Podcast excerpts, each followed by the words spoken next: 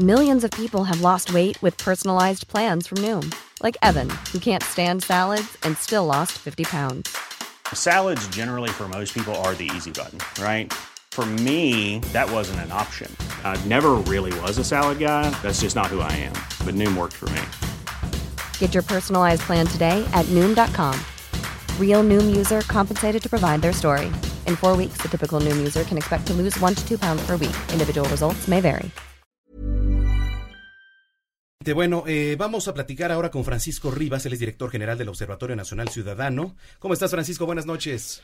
¿Qué tal? Buenas noches a ustedes, el auditorio. ¿Qué tal? Buenas noches. Eh, tu lectura de lo que está sucediendo en Sinaloa. Pues mira, lo que está sucediendo en Sinaloa tiene que ver con lo que está sucediendo en el país. Ahorita ustedes nos, nos hablaban de este recuento, de cómo a partir del sexenio del presidente Calderón hay una declaratoria específica en contra de la criminalidad organizada que difiere de la narrativa que tenemos en la actualidad. Pero lo que nos muestra es que, eh, pues algo que todos creemos, eh, todos los que nos dedicamos a esto creemos, es que cuando tú tienes delincuencia organizada, no puedes considerar que el Estado no actúa. Hay que recordar que la violencia no empezó en el sexenio de Calderón, sino que empezó hacia, incluso antes de las elecciones presidenciales que llevaron a la victoria de Felipe Calderón. Recordemos los hechos de Guerrero y de Michoacán, en donde empiezan los descabezados.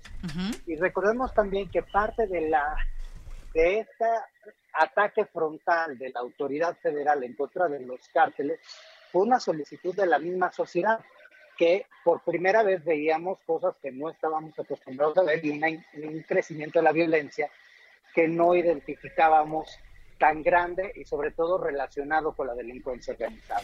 Eh, Dicho esto, pues hoy el presidente en una narrativa confusa que nos dice que no van a atacar a los grupos de delincuencia organizada, pero luego sí tienen operativos, que el Estado va a actuar, pero luego no actúa, o que eh, hay que privilegiar la sanción moral por encima de la reacción del Estado, pues genera esto, genera una confusión y un espacio de oportunidad para los grupos de delincuencia organizada que evidentemente no le tienen miedo a sus mamacitas.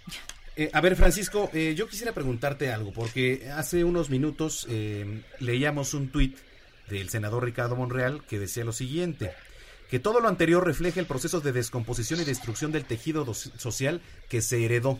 Si me permites, vamos a poner parte de lo que dijo y lo regresamos a analizar contigo. Adelante, por favor lamentables, son producto, son reflejo de una descomposición social, de una destrucción del tejido social, de haber perdido territorios completos frente a la inacción de la autoridad en el pasado y de una herencia maldita que recibió el presidente de la República y que ahora está enfrentando con firmeza. Creo que es hora de cerrar. Eh, se heredó, dice Ricardo Monreal. ¿Cómo, qué, lectura le das a esto, Francisco? Mira, hay una parte real. Sí. O sea, el presidente López Obrador recibe un país como ningún presidente lo había recibido. O sea, hoy tenemos violencia en por lo menos 24 estados, algún nivel de crisis en por lo menos 24 estados. Tenemos eh, una condición de complejidad de los delitos que no teníamos hace una década. Pero, y en particular habría que señalar al sexenio anterior como el sexenio que sí destruye gran parte de lo avanzado. Recordemos que pese a todo lo que se diga, el gobierno del presidente Calderón entregó todos los delitos a la baja y la violencia contenida en menos de 10 estados. El presidente Peña entrega todo a la alza con una descomposición importante, con un aumento de, los, de, muchos delitos, no solo los delitos violentos, y aparte un, eh, el recorte presupuestal que habían venido haciendo particularmente a la Policía Federal debilita la capacidad de respuesta del Estado. Ahora, dicho esto, no todo lo podemos achacar a debilidad del tejido social. Una parte tiene que ver con impunidad. El factor clave que permite que hoy tengamos estas condiciones es porque tú delinques porque se puede. La gente no solo delinque porque tiene necesidad económica. La gente delinque también por una condición de poder. Desconocer eso significa no entender el fenómeno delictivo. Y por más que se lo hemos tratado de explicar a esta autoridad, parece que no lo quieren entender. Primero, si tú volteas a ver el tema del secuestro, la mayor parte de los secuestradores es gente de clase media, de educación media superior, y que cuando empezó a secuestrar tenía un trabajo. Entonces ahí no puedes decir que es un tema de segregación, de falta de oportunidades, etc. El secuestro y el narcotráfico son delitos que se heredan, es decir, generalmente en una familia donde alguien se dedica a las drogas, toda la familia se dedica a las drogas. Es muy raro que eso no suceda.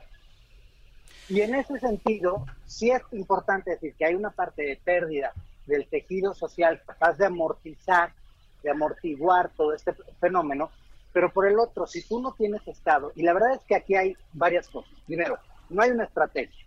Segundo, hubo un recorte presupuestal brutal entre 2018 y 2019 para combate a la delincuencia, para procuración de justicia, para seguridad en los estados y municipios de nuestro país. tercero, no hay un plan de mejor gasto, ni, ni una evidencia que ahora sí ya no se lo roban.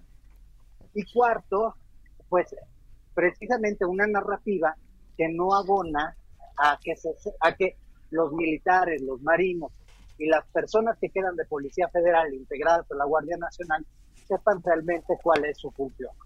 Francisco, pues vamos a estar pendientes, te agradecemos mucho tu comunicación y de ser necesario, pues regresamos a platicar contigo. Y eh, a ver si mañana podrías acompañarnos aquí en el Foro de Noticias México, 3 de la tarde, te extendemos la invitación para que platiquemos acerca de esto. Seguramente será tema mañana, desgraciadamente. Muy bien. Encantado. Gracias, gracias. Francisco Rivas es el director del Observatorio Nacional Ciudadano.